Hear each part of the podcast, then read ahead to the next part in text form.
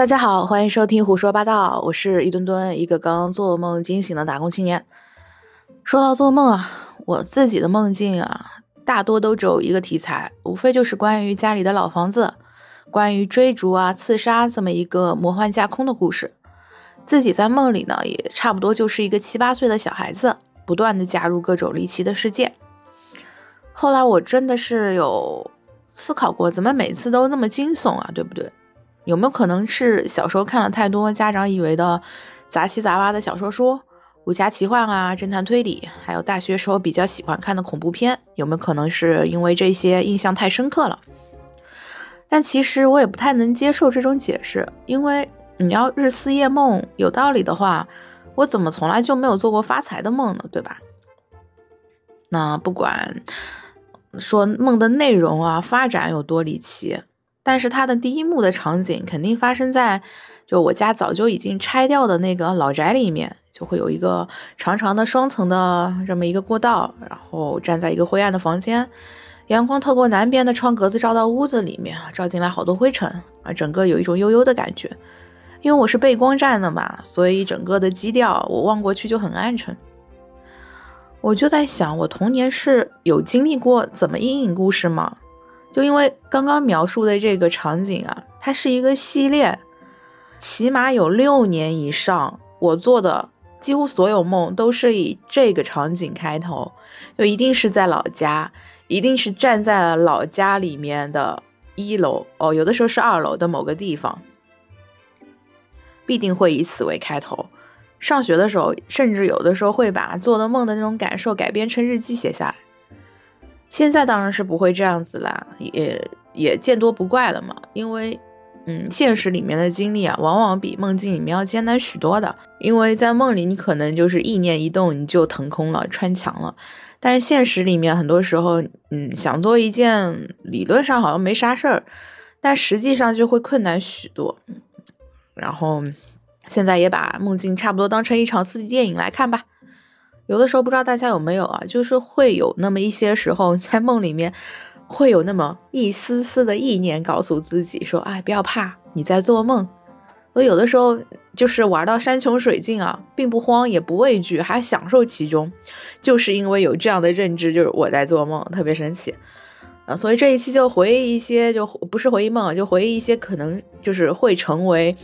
呃，梦境素材的那些个童年阴影，或者是那些个恐怖虚构故事，有一件就是第一件，就是分享一个可能大家都会流传的那种，很小很小，自己家这边是还没有作为开发区的，当时是一个小乡镇，嗯，就会有村啊，然后村里面会有河啊。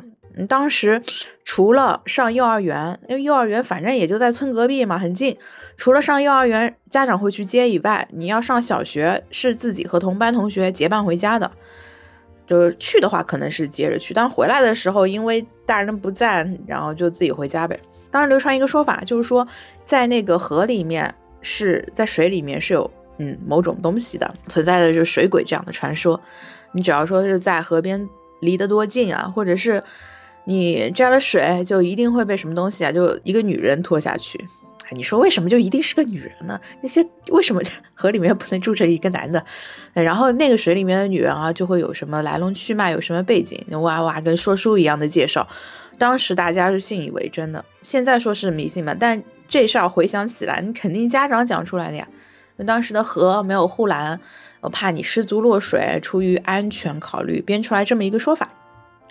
反正我想，应该各地都差不多吧。就一旦有河，河里面就会有一些东西。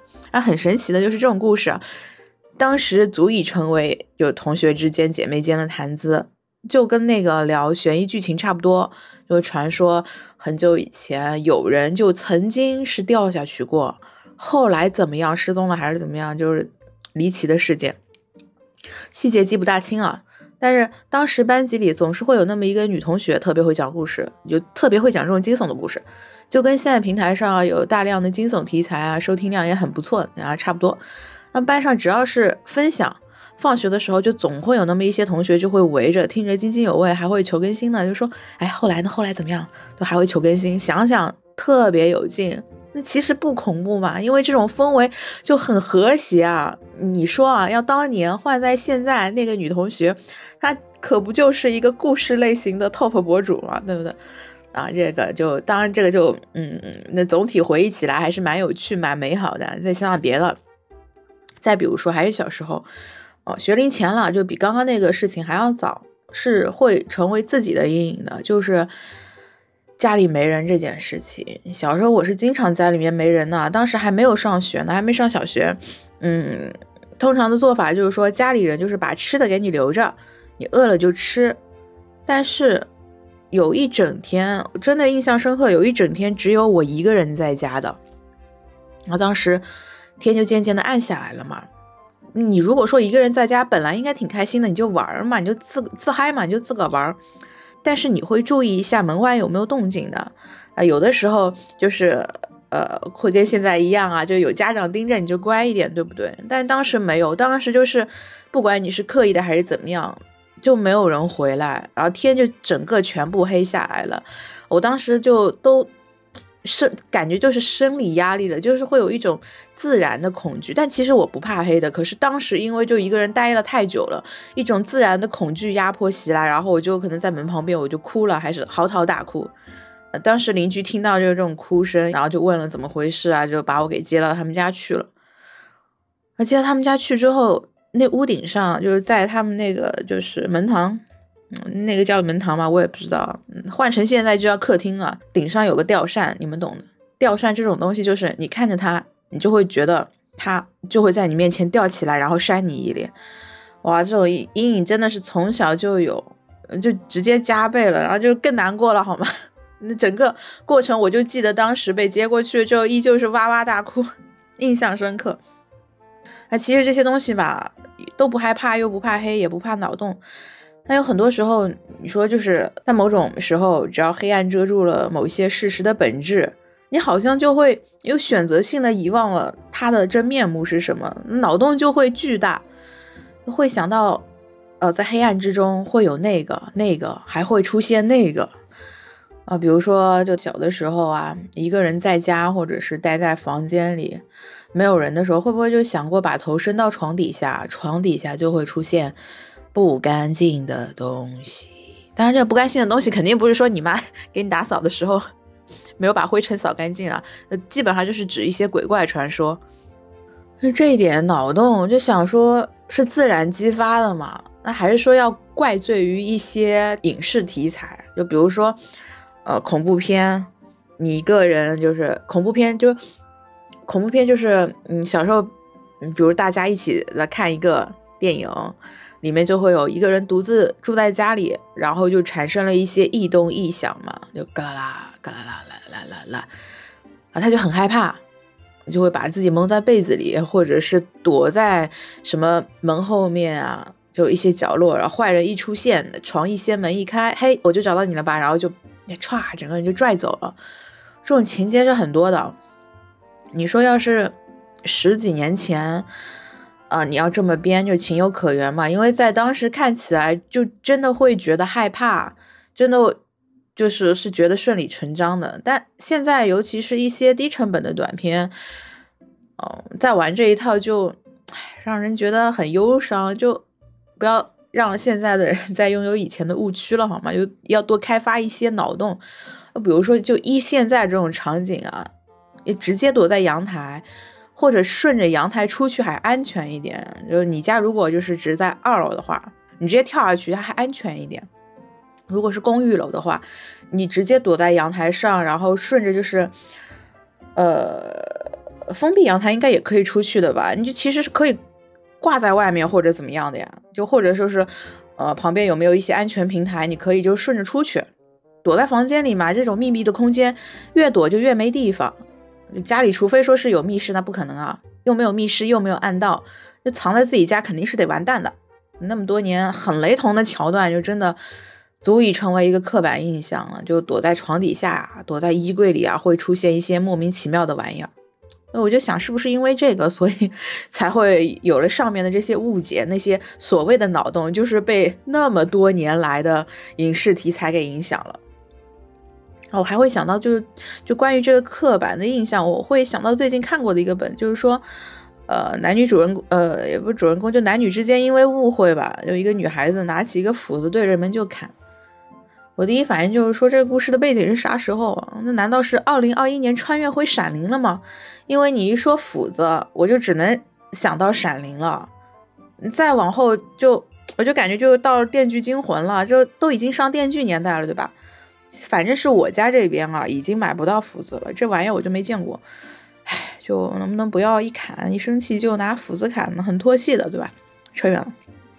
还是说回来，反正就是说，有一系列的恐怖片，就是影视题材，还有游戏题材，有可能会诱导一些思维模式吧，就是对于恐惧的联想。有一部啊，说一部就是真童年阴影啊，叫《死神来了》，有好几部特别特别经典，压着你不断看的那种氛围啊。比如说，你会想到那种电梯里面的大钩子。我我现在看到钩子，什么鱼钩、吊车的吊钩，还是什么钩，忘了。还有那什么勾着猪肉的那种钩子，都觉得它可能会冒出来、掉下来、砸下来，然后就会勾上去一些什么东西。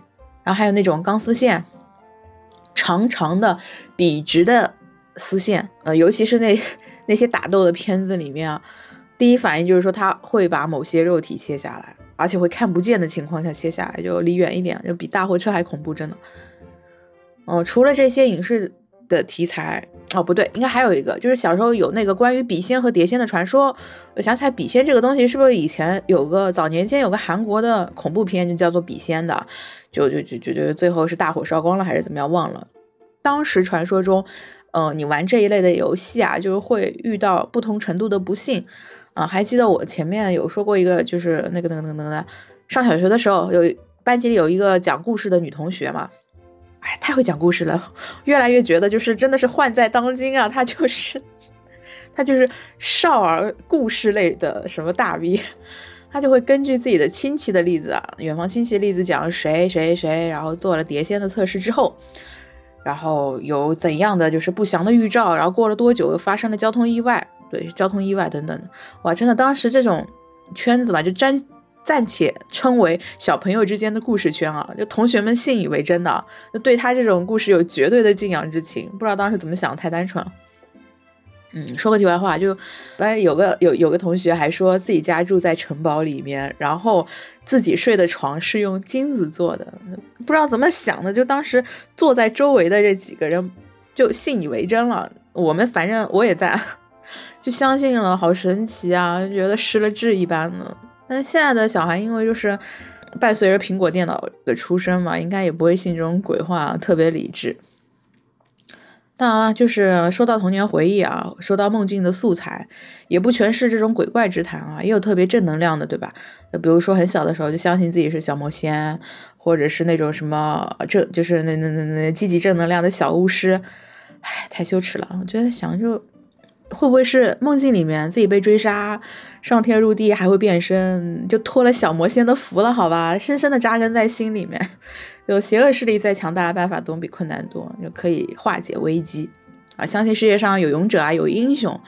可能也就是因为就看了很多那种动漫，动漫题材吧，导致就做梦会有很多呃邪不胜正这样的一些套路吧。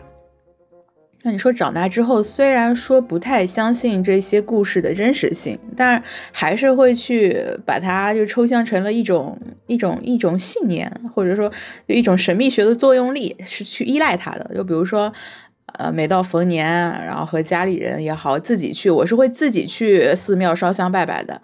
还有就是迷惘的时候，呃，比如说或者恋爱失败，呃，人生困境，这些就。本来是需要自己的力量去转变的时候，有可能就没经历过大风大浪吧，就特别的脆弱。这时候可能你就会去看一些网络的占卜啊，就虚虚实实的东西会成为心灵的慰藉。相信有很多人都哎曾经去算过什么塔罗牌，会去买一些开光的手串之类的东西吧。所以说长大之后可能。就不是说就特别的科学性啊，换了个形式，换了一种看起来好像有点高级的方法去相信这一套。哦，也不能算是什么歪理邪说吧，但就是对于这种神秘神秘类的题材啊，需求量还是巨大的。就像现在平台上啊，就小说、影视作品都很多，什么捉妖啊、摸金佛牌，然后每每逢凶化吉，特别热门。可以看得出，大家对这种悬疑异世界修仙特别钟爱，然后对于这种恐怖啊、惊悚的这种压迫感又感到特别的好奇。嗯，比如说就是一周还前几天前嘛，在某音爆火的柳叶熙，一个美妆捉妖博主。一开始的时候我都没太在意，因为不太吃这一套。但是没有想到一下爆火，就可能嗯，大家对于这个游戏异世界啊，加上结合当下的热点话题啊，可能真的是众望所归吧。现在压力还有精神需求的不断的暴增，像虚拟啊、CG 这些近年来的热门元素，不断的占领大家的视线和空间。除了说科技的腾飞，还有技术发展，最需要、最重要的可能还是大家对故事氛围感的这么一种追求吧，对沉浸感的一种追求，还有创作者对现在对多元技术的结合运用也已经越来越厉害了，依托于团队的力量吧。